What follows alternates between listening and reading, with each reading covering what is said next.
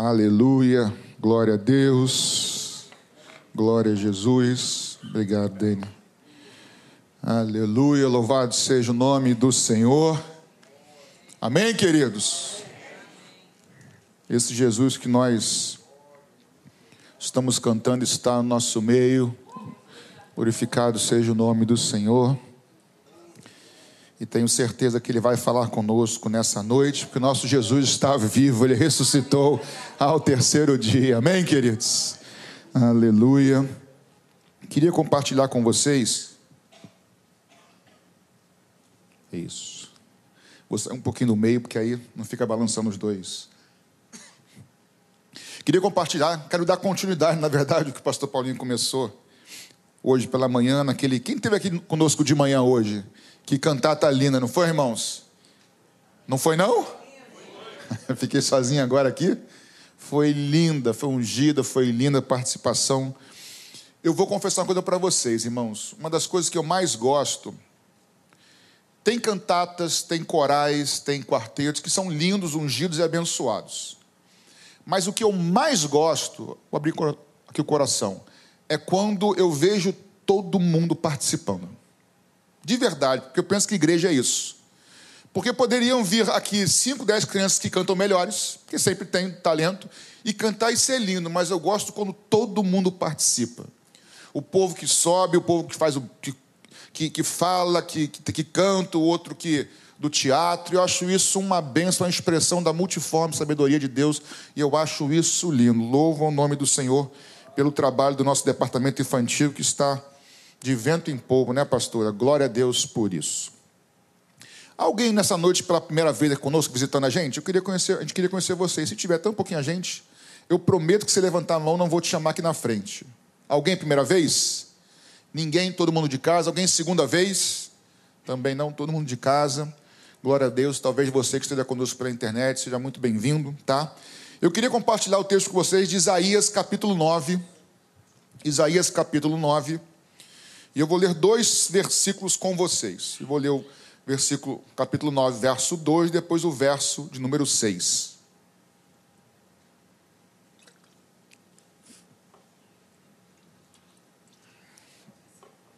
Capítulo 9, verso 2, depois o verso 6. O povo que andava em trevas viu grande luz e que, os que viviam na região das sombras da morte, resplandeceu-lhes resplandeceu a luz. Verso 6. Porque o menino nos nasceu, um filho se nos deu, o governo está sobre os seus ombros, e o seu nome será maravilhoso conselheiro, Deus forte, Pai da eternidade e príncipe da paz, porque o menino nasceu e um filho se nos deu, o governo está sobre os seus ombros, e o seu nome será chamado Maravilhoso Conselheiro, Deus Forte, Pai da Eternidade e Príncipe da Paz. Obrigado, Jesus, porque o Senhor, que é um maravilhoso conselheiro, porque o Senhor, que é o Deus forte, porque o Senhor, que é o Pai da eternidade, que é o príncipe da paz, está aqui no nosso meio nessa noite.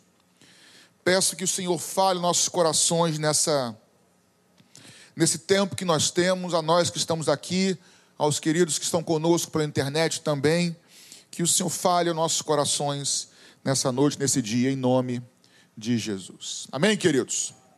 Estamos no final do ano, no fim do ano, perto do Natal, onde nós celebramos o nascimento de Jesus. E cerca de sete, oito séculos antes, setecentos e poucos anos antes de Jesus nascer, o profeta Isaías, já inspirado por Deus, já anunciava. E é interessante porque o anúncio não é nascerá um menino. O anúncio, quando é inspirado por Deus, é o menino nos nasceu, passado. Por quê? Porque, irmãos, a palavra que sai da boca de Deus, ela não volta vazia. O anúncio já era no passado, porque quando Deus declara algo, quando Deus fala algo, pode passar o tempo ou demorar aos olhos humanos, mas já aconteceu no mundo espiritual. o menino nos nasceu. E o profeta Isaías já anunciava que viria ao mundo aquele que nos salvaria. Dois capítulos antes, no capítulo 7, verso 14, o mesmo profeta, inspirado pelo mesmo Espírito Santo, ele vai dizer que, que um sinal seria dado: que a virgem daria a luz. Virgem não pode dar a luz, você vai dar a luz, por você teve relação com seu esposo. Homens e mulheres se casam e a esposa dá a luz, mas virgem não dá a luz. Mas, de novo, o Deus que nós servimos é um Deus sobrenatural. É um Deus que, quando libera uma palavra, loucura, absurda, mas que se cumpriu setecentos e poucos anos depois. E um menino nos nasceu, um filho se nos deu. E esse versículo 9 que nós lemos, diz, melhor, versículo 6 do capítulo 9, fala de pelo menos cinco, eu vou, eu vou destacar quatro características sobre esse menino que nasceria, que foi o Senhor Jesus em Belém,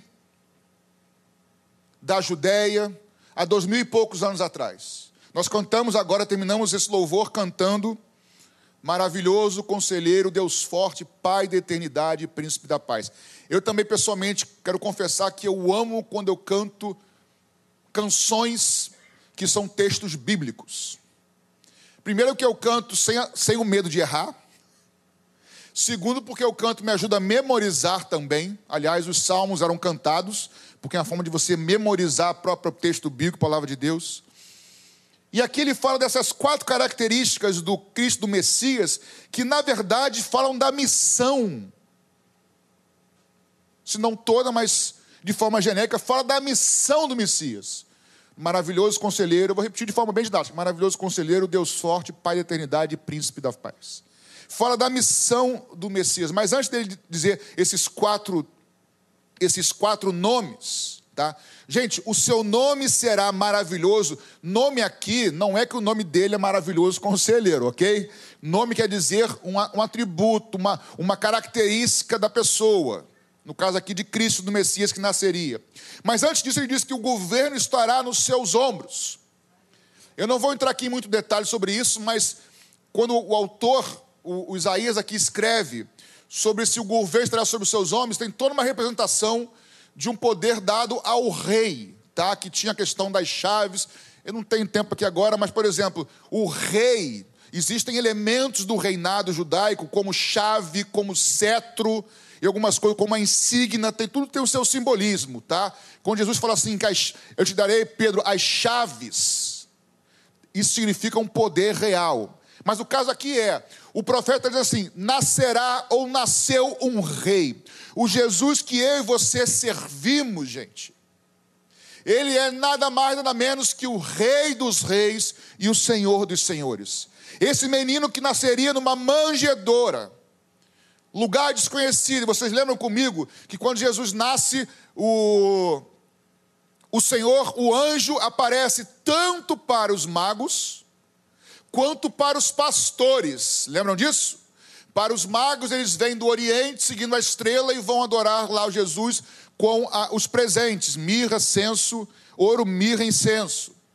Isso para os magos. Lá para os pastores, aparece lá em Belém, no campo dos pastores, e diz que este será o sinal, será envolto, você encontrará um menino numa manjedoura, envolto no paninho branco, e tudo isso tem um propósito de ser. Esse menino que nasce meio que desapercebido, desapercebido dos homens, mas é aquele que veio dividir a história, aquele que é o Criador de todas as coisas, ele é o Alfa ele criou todas as coisas, ele te criou, ele me criou. Jesus não é apenas um personagem histórico. Tanto é que em Isaías 7,14, quando diz assim: a virgem dará a luz, e o seu nome será Emanuel. Para quem acha que Jesus é mexicano com o nome de Emanuel, não é Emanuel. Emanuel quer dizer Deus conosco. É o próprio Deus, Criador dos céus e da terra, que abriu mão da sua glória, veio habitar no nosso meio para morrer por mim e por você numa cruz. O Rei dos Reis, o Senhor. E aí sim ele diz, primeiro aqui, o maravilhoso conselheiro. Jesus é o maravilhoso conselheiro. O salmo vai dizer que bem-aventurado o homem que não anda segundo o conselho dos ímpios. Repara que o salmo diz: não anda segundo o conselho dos ímpios. Por quê, irmãos? Porque conselho não é algo teórico. O conselho serve para fazer você tomar alguma atitude certa ou, ou errada, por um caminho. Eu estou precisando de um conselho, se eu ajo assim ou se eu ajo assado, não é isso? Conselho é prático. Conselho é para que nós tomemos decisões. Eu não sei muito o que fazer, pastora, me ajuda, me dá um conselho aqui para a sua experiência. Vou para Caxias, pastora. Quando acontecer isso, o que, que eu faço? Ela vai me dar um conselho e eu vou agir ou não. É um primeiro conselho dela, ora. Mas é um conselho. Cabe a mim seguir ou não esse conselho. O conselho dela é só teórico? Eu posso fazer teoria ou não, mas o conselho serve para ser quando fala de maravilhoso conselheiro, para mim está falando de caminho, de direção. Ele veio nos dizer qual o caminho a ser seguido. Jesus, como um conselheiro, ele veio nos mostrar, nos exemplificar e nos instruir qual o caminho que nós devemos seguir. Conselho serve para direção, gente. Estão me acompanhando ou não? Conselhos servem para ser seguidos ou não mas serve para atitudes. Então, Jesus, em primeira instância, quando esse menino nasceu, ele veio para abrir um novo caminho. Ele veio para estabelecer um novo e vivo caminho. Ele veio dizendo: Eu sou o caminho, a verdade e a vida. Ninguém vem ao Pai a não ser por mim. Jesus veio para ser direção, ele veio para nos guiar. Lembra do versículo 2? O povo que andava em trevas viu grande luz. Em escuridão a gente não sabe para onde vai. Eu e você, irmãos, quase todos nós, se não todos nós, um dia estávamos perdidos. Eu estava, Jeff, em escuridão. Quando Jesus entrou na minha vida, quando ele se mostrou para mim como o caminho que ele é, como ele veio se mostrando que ele é o caminho de volta para o Pai, a minha vida mudou completamente. Alguém tem esse testemunho? Pastor, a minha vida também mudou completamente quando eu entreguei meu coração a Jesus. É isso. Porque quando Jesus vem e se revela a gente como o caminho de volta ao Pai, nos aconselhando a dirigir, faça isso, não faça aquilo, ande por esse caminho ou não, ele nos dá propósito de vida. Eu nunca imaginei ser pastor na minha vida, irmãos. Já falo isso aqui milhares de vezes, já que é a última vez que eu prego aqui, então eu vou falar pela última vez também. Eu tinha pavor de público. Pavor, nunca imaginei, mas Jesus deu uma virada na minha vida. E eu não me imagino fazendo outra coisa que não servindo a Ele e compartilhando o Evangelho, irmãos. Porque Deus opera em nós tanto o querer quanto o realizar. Eu quero te dizer que Jesus, como maravilhoso conselheiro, quando ele entra na nossa vida, ele pode entrar hoje ou já está em você, mas pode te mudar hoje mais ainda. Ele pode te dar propósito de vida. Eu sei quem eu sou. Eu sei de onde eu vim. Eu sei para o que eu fui chamado e eu sei para onde eu vou, irmãos. E quando a gente sabe isso por uma convicção do Espírito Santo, pode ter luta, pode ter dificuldade, Dayan, pode ter tribulação, pode ter adversidade, mas nós sabemos quem nós somos em Deus. Nós sabemos de onde nós vimos, viemos e nós andávamos em trevas até o dia que nós vimos maravilhosa e grande luz. E nós sabemos quem está conosco, quem está conosco e sabemos para onde nós estamos indo. Como o culto da família, eu queria dar também uns conselhos, ou um conselho. Não é um maravilhoso conselho, mas é um conselho. Maravilhoso é o dele.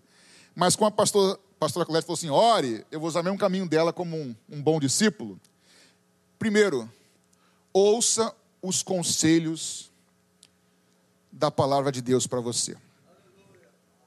Seja você pai, seja você mãe, seja você filho, filha, irmã, irmão, ouça os conselhos da palavra de Deus. Provérbios 5, 1 e 2 diz: Meu filho, dê atenção à minha sabedoria, inclina os ouvidos à minha inteligência, para que você conserve o discernimento e para que os seus lábios guardem o conhecimento. Dê atenção à palavra de Deus. Eu me lembro da pastora Paulinha, quando nós liderávamos os adolescentes, e aí Eu acho que o assunto era sobre julgo desigual, se eu não me engano. A menina falou assim, tem, tem muitos anos, tem uns 15 anos, né? Não, não, ela falou assim, é... Estava namorando com um menino lá, a Paulinha falou, ó... Ah, pastor, é pecado eu namorar com uma pessoa que não é cristã? Ela falou, não, pecado não é. Não é pecado.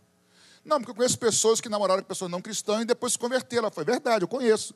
Como também conheço outros que, que casaram e depois não se converteu e deu ruim depois, que é complicado. Estou indo para lá, estou indo para lá. Mas não é pecado. A Paulinha falou assim: é, é verdade, é um conselho da Bíblia. Agora, nunca vi Jesus dar um conselho furado. E é verdade. Então, assim, certas coisas que a Bíblia fala são mandamentos. Outras não são mandamentos, mas quer um conselho? Atente para tudo que a Bíblia te instrui. Vai poupar problemas na tua vida. Faça da palavra de Deus o seu conselho, porque a palavra de Deus ela é imutável. Mas eu quero ir além. Não somente ouça o conselho da palavra de Deus. Existe um discernimento. Discernimento é capacidade. Vamos lá, deixa eu ver se eu consigo pensar aqui. Discernimento é a capacidade que a gente tem de organizar e perceber situações do que é certo, do que é errado, do que é bom, do que é mal, do que é válido ou não, do que é maligno ou não. É, discernir é perceber, conseguir organizar o pensamento e discernir qual é a raiz central do problema, é discernir. Existe um discernimento que é um dom do Espírito, né, pastor? Um, um, um dom que é, é, é, Deus te dá o discernimento. Isso, ok, isso existe. Mas existe um discernimento, um entendimento que não é espiritual quanto um dom, mas é um discernimento que você adquire pela prática, pelo tempo. O autor de Hebreus, no capítulo 5, verso 14, diz assim: Mas o alimento sólido é para os adultos, para aqueles que, pela prática, têm as suas faculdades exercitadas para discernir não somente o bem, mas também o mal. Vou repetir. Capítulo 5, verso 14 de Hebreus. O alimento sólido é para os adultos, para aqueles que têm pela prática as suas faculdades exercitadas para discernir não somente o bem, mas também o mal. Ou seja, primeiramente, siga os conselhos da palavra de Deus, mas também ouça com atenção os conselhos dos mais experientes. Ouça com atenção. Mas não é ouça por ouvir, ouça querendo atentar para o que ele está falando. Mesmo que você possa não concordar por algum motivo, porque a palavra de Deus não tem que discordar. Mas um mais experiente também não pode estar 100% certo. Mas ouça com atenção. Filhos, ouça quando teu pai fala, e mãe principalmente. Que quando mãe fala, filho, leva o guarda-chuva, pode, pode estar um sol vai chover. Mãe é uma coisa, irmãos. Se ela falar leva, querido, vamos conseguir, leva. Brincadeiras à parte, os pais já caminharam por caminhos que os filhos não caminharam. Concordam comigo? Os idosos aqui da igreja já caminharam por lugares que os mais jovens, como eu, como nós, Ainda não, mas é verdade, não caminhamos. Porque existe a questão da. Eu, eu, eu, eu, não gosto por um caminho, porque a palavra de Deus é absoluta, mas quando me interessa, eu gosto. A relatividade, aí interessa. Eu, para alguns, sou idoso, velho, mas para outros eu sou jovem, não é isso? Então, irmão, sempre vai ter alguém mais idoso que você, sempre vai ter alguém mais novo, sempre vai ter mais alguém inteligente e alguém não burro, mas menos inteligente. Sempre vai ter alguém mais sábio e menos sábio. Ouça, porque as pessoas às vezes percorreram caminhos que você não percorreu. Cadê a galera mais jovem aqui? Os maiores? Ouça o que o seu pai, sua mãe fala. Aqui da igreja, ouçam que os anciãos daqui, os. Desculpa, os velhinhos mesmos, os que têm. E aí eu não falo de idade física, não. É não. Digo pessoas que têm mais tempo de caminhada com o Senhor do que você.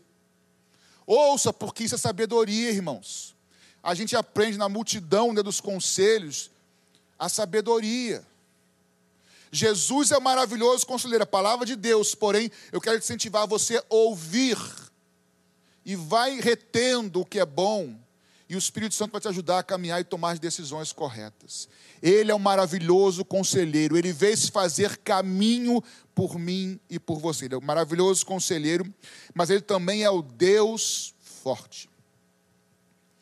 Deus forte aqui, irmãos, no texto, eu estava estudando um pouquinho, alguns comentaristas. O Deus forte aqui, é, é bem legal isso. Não é um, um Deus forte, mas o, o sentido é, é o Deus que sempre prevalece. Olha que coisa linda.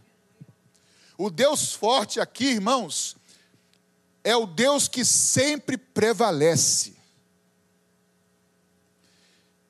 E se o conselho tem a ver com dar direção, se o conselho tem a ver com caminho, e ele abriu para nós um caminho, o Deus forte, que é o Deus que prevalece, basicamente Jesus veio e prevaleceu na cruz do Calvário, do Calvário, prevaleceu contra o pecado e contra a morte. O nosso Deus que encarnou no menino cresceu sem pecado ele resistiu. Eu gosto sempre de falar para os mais novos, para a galera nova aqui. A gente acha, pensa, ah, pensa em Jesus. Aí pensa num cara, um ancião, maduro, né? Não. Ele tinha 30 anos de idade, gente. Era um jovem. E arrastava uma multidão atrás dele. O Deus forte, que resistiu e viveu como homem, no poder do Espírito Santo, sem pecado foi para a morte, morte de cruz, em obediência. Mas a morte não pôde detê-lo, porque o meu Jesus, o teu Jesus, venceu a morte, ressuscitou ao terceiro dia e recebeu o um nome que é acima de todo nome.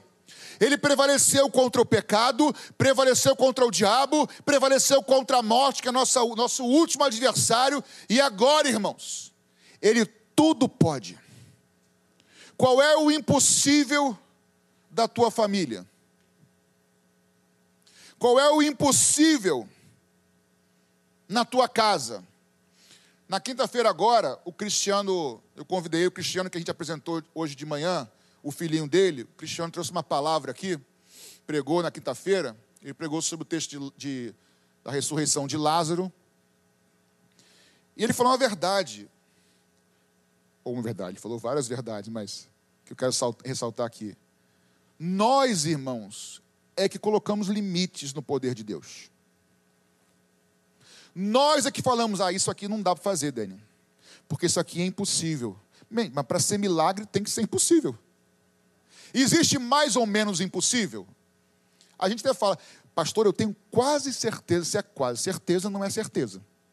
A gente que bota escala nas coisas, a gente bota limites, como se fosse, ah, é impossível. Irmãos, para o nosso Deus não há impossíveis. O Deus forte é o Deus que prevalece. Quem sabe na tua casa é um filho drogado, é uma esposa, é um esposo, é um problema com. Não importa, um trabalho.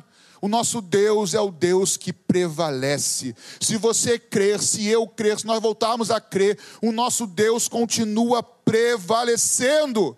Lucas 1,37 diz assim: 1,37, porque para Deus não haverá impossíveis em todas as suas promessas. Qual é a área da sua vida, da sua casa, da sua família? Que para você, você, eu vou pegar as palavras do Cristiano, que você e eu temos colocado limites como se Deus não pudesse fazer. O nosso Deus prevalece sobre tudo e sobre todos. Ele é poderoso para curar, para salvar, para libertar, para restaurar. Ele é poderoso, ele é o Deus forte. Não há impossíveis para o nosso Deus, irmãos. Eu tenho pensado e já disse outras vezes aqui, acho que preciso exercitar mais eu não sei até que ponto, eu vou, eu vou ser bem sincero, vou falar de mim para não expor ninguém. Eu não sei até que ponto eu, eu, eu realmente creio que há poder na oração. Como assim, pastor? Apostatou? Não. Porque o Tiago fala que a fé sem obras é morta. Dizer que crê e não obedecer não vale muito. Mas eu não oro como eu digo que eu creio que tem poder na oração.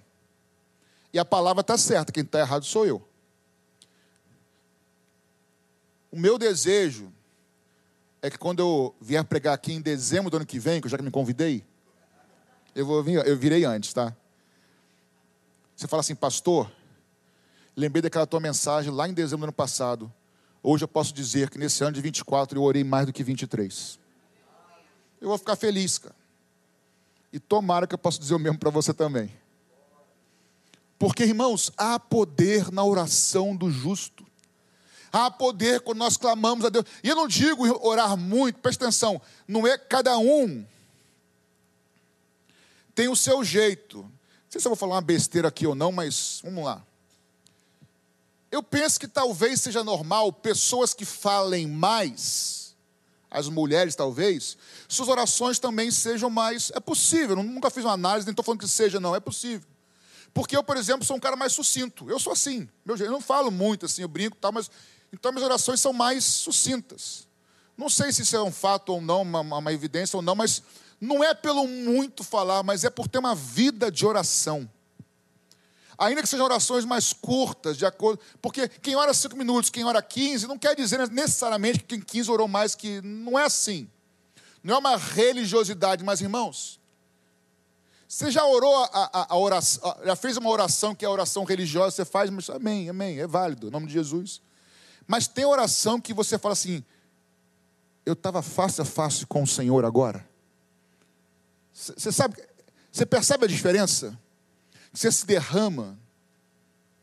Nosso Deus é um Deus forte, poderoso. Ele continua operando milagres no dia de hoje. Ele continua tornando o impossível possível.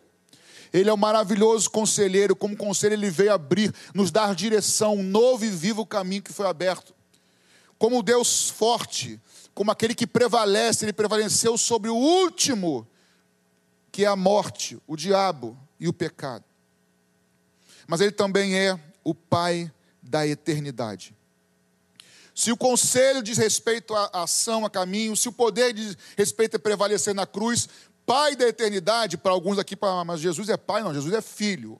Gente, quando Isaías profetizou aqui, não tinha a revelação ainda da Trindade. Primeira coisa é isso. Mas o Pai da eternidade aqui, o sentido é o Pai é o que gera, o Pai é o que é o que dá é, é, é vida ao Filho. O Pai da eternidade, porque Jesus é o autor da nossa salvação. Ele é quem gera em nós, pela ação do Espírito Santo, quando ele vem ao mundo, morre na cruz por mim por você. É Ele que nos é uma loucura para os que se perdem, mas poder de Deus para nós. O Espírito Santo vem habitar dentro de nós, queridos. O Espírito de Deus vem habitar dentro de nós. Ele é o autor da nossa salvação. É Ele quem nos garante. Irmãos, de novo, nós sabemos para onde nós vamos. Nós sabemos não porque somos perfeitos, não porque não temos pecado, mas porque, primeiro, cremos no nome dEle, cremos no sangue derramado na cruz, cremos que Ele morreu por nós, sabemos que somos pecadores, sabemos que somos falhos, não nos conformamos como nós somos, queremos ser transformados, mas não nos agarramos nos nossos acertos. Antes sabemos, como a Ana Paula bem aqui falou, que Ele nos presenteia, mesmo sem a gente merecer. A salvação é pela graça, mediante a fé. Aliás, alguém, alguém disse assim, não lembro quem foi, que quando dizemos assim que Jesus nos aceita, que Deus nos aceita como nós somos, não é uma verdade, eu concordei. Deus nos recebe como nós somos. Deus nos recebe todo errado, gente. Porque Ele aceita. Presta atenção, Ele nos recebe como nós estamos, pecadores, sujos e imundos, em trevas. Porque Ele aceita quem Jesus é, o sacrifício de Jesus e aí ele vem habitar em nós e nos salva. Ele é o autor da nossa salvação. Se existe uma coisa mais importante numa família, irmãos, qual é a função de um pai com um filho, de uma mãe, de uma mãe com um filho, de um esposo com a esposa, esposa com o esposo?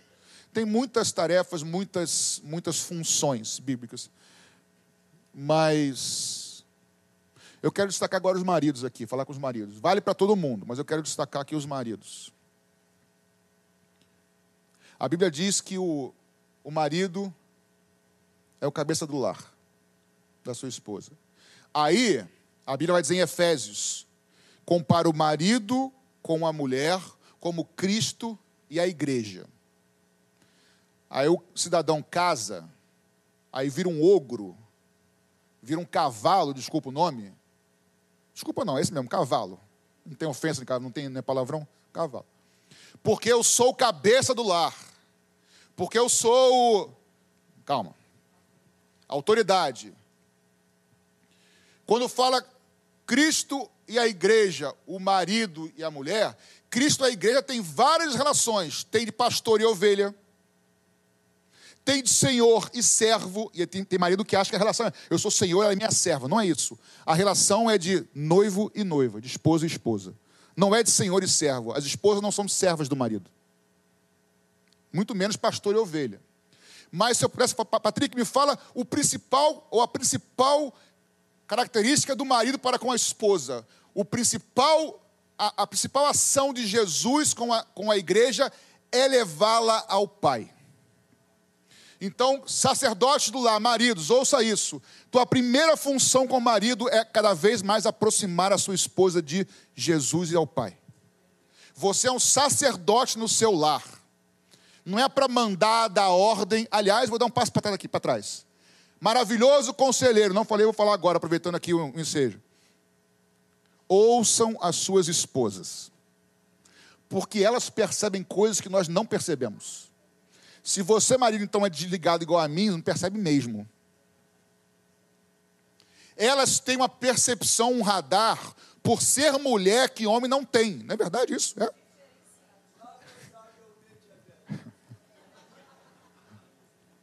Mas, irmãos, mas Deus fez assim para se completar.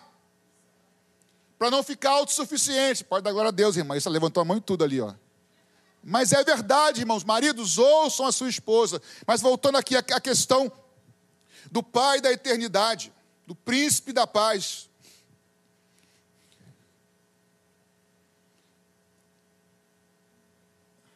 Marido tem que levar a esposa para mais perto de Jesus. É só isso, pastor? Óbvio que não. Aí depois você faz o casado para sempre, deixei aqui a. E aí você vai aprender outras coisas também acolher graveto, como já foi aqui dito, e outras coisas mais. O que, que é isso, pastor? Tem que fazer o curso. Mas o fato é, Jesus veio abrir um caminho para nós. Um caminho que religião não abre, um caminho que filosofia, conhecimento não abre. Jesus morreu por nós na cruz do Calvário. Aquele menino que nasceu, nós comemoramos dia 25 de Natal, sabendo que não é o dia, mas não importa. Esse menino cresceu, morreu numa cruz nos salvou. Nós estávamos perdidos. Dia 31, né, pastora? Vamos pregar sobre gratidão. Dia 31 geralmente é um tempo de retrospectiva e de gratidão. A maior gratidão na sua vida e minha deve ser: eu estava vivendo em trevas, mas a luz se revelou a mim e hoje eu sei para onde eu vou. Isso nunca pode, você nunca pode esquecer de onde você veio, irmão. Não é ficar preso no passado, mas saber de onde o Senhor nos tirou saber que o nosso Deus é um Deus forte. Leve os seus filhos para perto de Jesus, leve os seus pais para perto de Jesus, leve o seu cônjuge para perto de Jesus. De manhã, quando apresentamos Israel, filho do, da Sara e do Cristiano, do Cris, Cristiano é um estudioso de Bíblia, um menino de Deus. Eu falei para ele, na, espontâneo, eu falei que Israel conheça mais Bíblia do que você. Que Israel seja maior do que você. Porque imagino que um pai deva se orgulhar quando vê um filho é isso, gente. Indo além. Eu falo isso porque meus pais eram muito pobres, muito pobres. A família do meu pai também, minha avó com três irmãos, uma situação bem pobre, minha mãe também. E eles conseguiram, foi a primeira geração que conseguiu fazer uma faculdade. E aí alavancou a vida. Então, os netos, eu e meus, meus primos hoje, a gente tem uma outra vida olhando para trás. E eles sempre falavam, meus, meus tios e meu, meu pai, os três irmãos, sempre muito unidos. Então, eu, eu tenho experiência em casa, como é legal, como é abençoado você ver, pô, nós conquistamos, fomos até aqui, nossos filhos foram até ali, nossos netos vão até lá. Isso é bênção do Senhor, irmãos. Nosso Deus é um Deus faz isso, Deus forte. E por último, diz que Ele é o príncipe da paz. Quando Jesus morre na cruz do Calvário, Jesus, queridos, a Bíblia vai nos dizer que eu e você éramos inimigos de Deus. E hoje, nós temos paz com Deus, por meio de Jesus. E mais do que isso, Jesus, quando ressuscita, ele, ele diz assim: A minha paz eu deixo com vocês. A paz não como o mundo dá, mas a paz que o mundo dá é uma paz que depende de ausência de problema. Paz é ausência de problema, né? Paz é, por exemplo, Israel não está em paz, Israel está em guerra com Hamas. Ah, eu não estou em paz porque eu estou em guerra, estou, estou brigado. Mas a paz que Jesus nos dá, queridos, e você que está conosco pela internet, é uma paz que excede todo entendimento. É uma paz que não depende de situação, Nandinho. É uma paz que eu posso estar no meio da luta, no meio do problema, no meio das aflições, mas é uma paz que está no meu coração, porque o príncipe da paz habita em mim. Filipenses 4,7 vai dizer que a paz de Deus, que excede todo entendimento, guardará o vosso coração e a vossa mente em Cristo Jesus. É essa paz, é essa ação do Espírito Santo que no meio dos nossos dramas aquieta, porque nós sabemos em quem nós cremos. Sabemos que Ele é um maravilhoso conselheiro, que nos dirige, no meio das lutas, Ele nos dirige.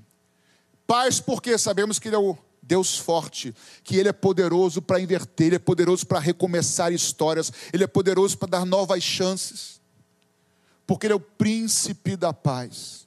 E esse aí não dá para falar muito, só quem experimenta, quem sabe. Ele é o príncipe da paz. E no seu lar, seja um pacificador. Sejam, e ser pacificador não é ser alguém como eu vou dizer, omisso. Boa, pastor, não é isso. O pacificador é ativo. Ele toma atitudes. Porque para colocar a lenha na fogueira já tem muita gente. É verdade, irmãos? Para dar aquela palavra que é uma seta que voa do, cheiro de enxofre, já tem muita gente. Seja um pacificador. O próprio Jesus em Mateus 5,9 vai dizer: Bem-aventurados pacificadores, porque serão chamados filhos de Deus. Irmãos, pais, mães, sejam pacificadores. Não é não corrigir, não é não dar o retorno, o feedback, mas é não colocar lenha na fogueira. Porque colocar lenha na fogueira significa dar brecha para o inimigo, a gente inflamar. Se bem que pastor não inflama, né? Entendi o riso nervoso do Paulinho ali. Pastor também é gente, a gente inflama às vezes, cara. E tem alguém que respira fundo, calma. Dani, é importante, gente, ser pacificador. Jesus fala, porque serão chamados filhos de Deus. Irmãos, Jesus, Ele é o maravilhoso conselheiro, Ele é um Deus que dirige a sua história, Ele quer dirigir a sua história, Ele quer. Ele é, Demais, ele é um Deus que pode reescrever histórias. Alguém aqui pode dizer: O Senhor reescreveu a minha história. Olha assim. Ele é um Deus de segunda chances. Então, filho, dê uma segunda chance para o teu pai. Dê uma segunda chance para tua mãe. Eu sempre disse que não existe curso para ser pai e mãe, você aprende sendo, mas agora parece que tem. O pai para toda a vida tem um curso, né? Eu não posso nem mais falar isso agora. Eu sempre falei, não tem, mas agora tem curso para ser pai e mãe, eu não sabia que tinha. Se bem que, vê se vocês concordam comigo, muitas coisas a gente aprende. Dani, tu é engenheiro, não é? Você aprendeu muita coisa na faculdade? Você balançou na resposta, mas você aprendeu, não aprendeu? Mas teve coisas que você aprendeu aonde? Apanhando, não ia dizer apanhando, mas certas coisas nós só aprendemos praticando na vida. Certas coisas não se aprende no banco da escola ou da EBD, por mais importante que seja, só se aprende vivendo. Estou correto ou está certo ou está errado? É isso, irmãos. Certas coisas se aprende, tem um tempo da faculdade, mas tem o tempo de colocar em prática na, na empresa lá. E a vida cristã é uma coisa, você aprende na EBD, aprende no culto e vai viver, colocar em prática. Não tem como. Então, assim, se é para perdoar o teu pai e a tua mãe porque não souberam lidar com você como deveria, dê uma segunda chance. Ouça o conselho do maravilhoso conselheiro que reescreve a história. Ele pode querer, pode não, ele pode fazer e quer reescrever a tua história com teu pai, a história com a tua mãe. Você, mãe e pai, dê, ah, meu, teu, meu filho não tem mais jeito. Tem jeito sim. Tem jeito. Ah, não tem solução. Tem sim. O nosso Deus é um Deus que reescreve histórias. Ele é um Deus forte que opera ainda hoje, ele pode restaurar. Pastor, mas eu já estou orando há tantos anos, e quem foi que o tempo que você ora quer dizer que é o tempo que vai demorar para o futuro? Aquela mulher hemorrágica orou durante 12 anos, ou desesperada durante 12 anos, procurando médicos, gastando todo o seu dinheiro, e um simples toque, simples, né? Um toque, e sua vida mudou radicalmente. Quem sabe hoje não pode ser esse toque, você vai tocar no Senhor Jesus. Ele é Deus forte. Maravilhoso conselheiro, Deus forte, Pai da eternidade. Nunca esqueça o que o Senhor fez por você. Que a maior bênção que você tem é a tua salvação, a tua certeza de que Ele habita em você. Leve os seus cônjuges, seu cônjuge, seus filhos para mais perto de Jesus. E nunca se esqueça que Ele é o príncipe da paz. Está atribulado? Está aflito? Eu já queria chamar o louvor aqui em cima entrou aqui nessa noite com o coração aflito, inquieto, lembre-se que a paz que Jesus tem, homem não pode roubar. É uma paz aqui dentro que só sabe quem prova, só sabe quem experimenta.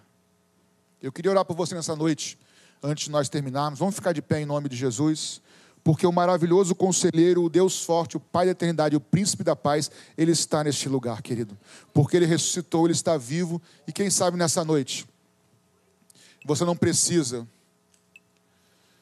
Eu quero começar de trás para frente. Há alguém que entrou aqui nessa noite, de trás para frente. Pastor, eu entrei aqui aflito e inquieto. Eu preciso dessa paz do meu coração. Eu preciso sair daqui. Alguém entrou aqui? Alguém entrou aqui inquieto? Isso. Alguém na internet talvez esteja, talvez com a sua mão levantada, que eu não estou vendo, mas o Senhor está vendo. Eu estou inquieto. Se você está aqui, vem aqui à frente. Eu quero pedir ao Senhor, o príncipe da paz está nesse lugar e ele pode renovar a sua vida. Vem, Paulo. Isso. Mais alguém, se vem, vem aqui. Isso. Pode sair do seu lugar. A gente quer orar com você. Você não precisa sair daqui da mesma maneira que você entrou. E o nosso projeto família vai estar orando cada um deles. Eu não queria ninguém sozinho. Isso, ajuda-nos. Pode vir aqui à frente. Os pastores podem também nos ajudar. Aleluia. Nós vamos orar por eles já já. Eu não sei, nós não temos convidados hoje, então eu não sei, mas eu não posso encerrar antes de falar. Há alguém no nosso meio que nunca nunca entregou a sua vida ao maravilhoso conselheiro, ao Deus forte, ao Pai da eternidade, ao príncipe da paz. O que é isso, pastor? Nunca, alguém aqui nunca falou, Jesus, eu creio que tu és o filho de Deus, que morreu pelos meus pecados, eu quero te entregar a minha vida nas tuas mãos. Nunca fez essa oração que quer fazer hoje para que Ele possa te salvar e te perdoar todos os pecados. Alguém aqui nessa noite? Não temos visitante, não sei se tem. Alguém? Acredito que não. Tá bom, tá bom. Pastor Paulo, vamos orar por esses irmãos que estão aqui na frente, que entraram aqui sem paz. Por algum motivo, as aflições desse mundo estão no coração deles. Jesus, aqui estão as nossas irmãs e nossos irmãos, que estão inquietos, estão inquietos por diversas situações que nós desconhecemos, mas o Senhor não desconhece. O Senhor é o príncipe da paz talvez seja algo familiar. Algo familiar, algo que para eles pareça impossível. Mas o Senhor, nós pedimos, Espírito Santo, para que o Senhor faça algo que nós não podemos ver. Que o Senhor enche o coração deles com essa paz que transcende nosso entendimento. Aquieta, como a tua palavra diz, aquietai-vos e sabei que eu sou Deus que eles saibam, Senhor, que o Senhor tem cuidado deles. Assim como também nessa sala aqui com os pedidos, talvez existam muitas inquietações aqui. Que eles aquietem e saibam que o Senhor é Deus, o Senhor é Deus forte, o Senhor é poderoso para intervir, o Senhor é poderoso para reescrever histórias, o Senhor é poderoso para recomeçar histórias, para fazer algo novo, Jesus. Que haja, que haja um bálsamo no coração deles de paz, de saber que o Senhor tem conselhos para eles, que o Senhor tem direção para eles no meio desse vendaval, que o Senhor é Deus forte para agir, que o Senhor é o Pai da eternidade, é o Senhor quem os salva, quem os gera pela graça. e que o Senhor é o príncipe, é o primeiro, é aquele que nos reconcilia contigo, Jesus. O Pai, abençoa nossos irmãos e os nossos irmãos. Queremos também estender essa bênção para todas as famílias aqui reunidas, Jesus. Todos os lares aqui representados nessa igreja, quem sabe também na internet. Que a tua, a tua bênção alcance cada lar, Senhor, e que eles nunca se esqueçam que o Senhor é Deus forte e poderoso para agir. Ajuda, Senhor, cada pai, cada mãe, cada filho, que aquilo que o Senhor uniu, o inimigo não separe. Que as famílias dessa igreja serão famílias abençoadas e construídas sobre a rocha que é o Senhor. Nós te louvamos nessa noite, nós te bendizemos, nós te damos graças, em nome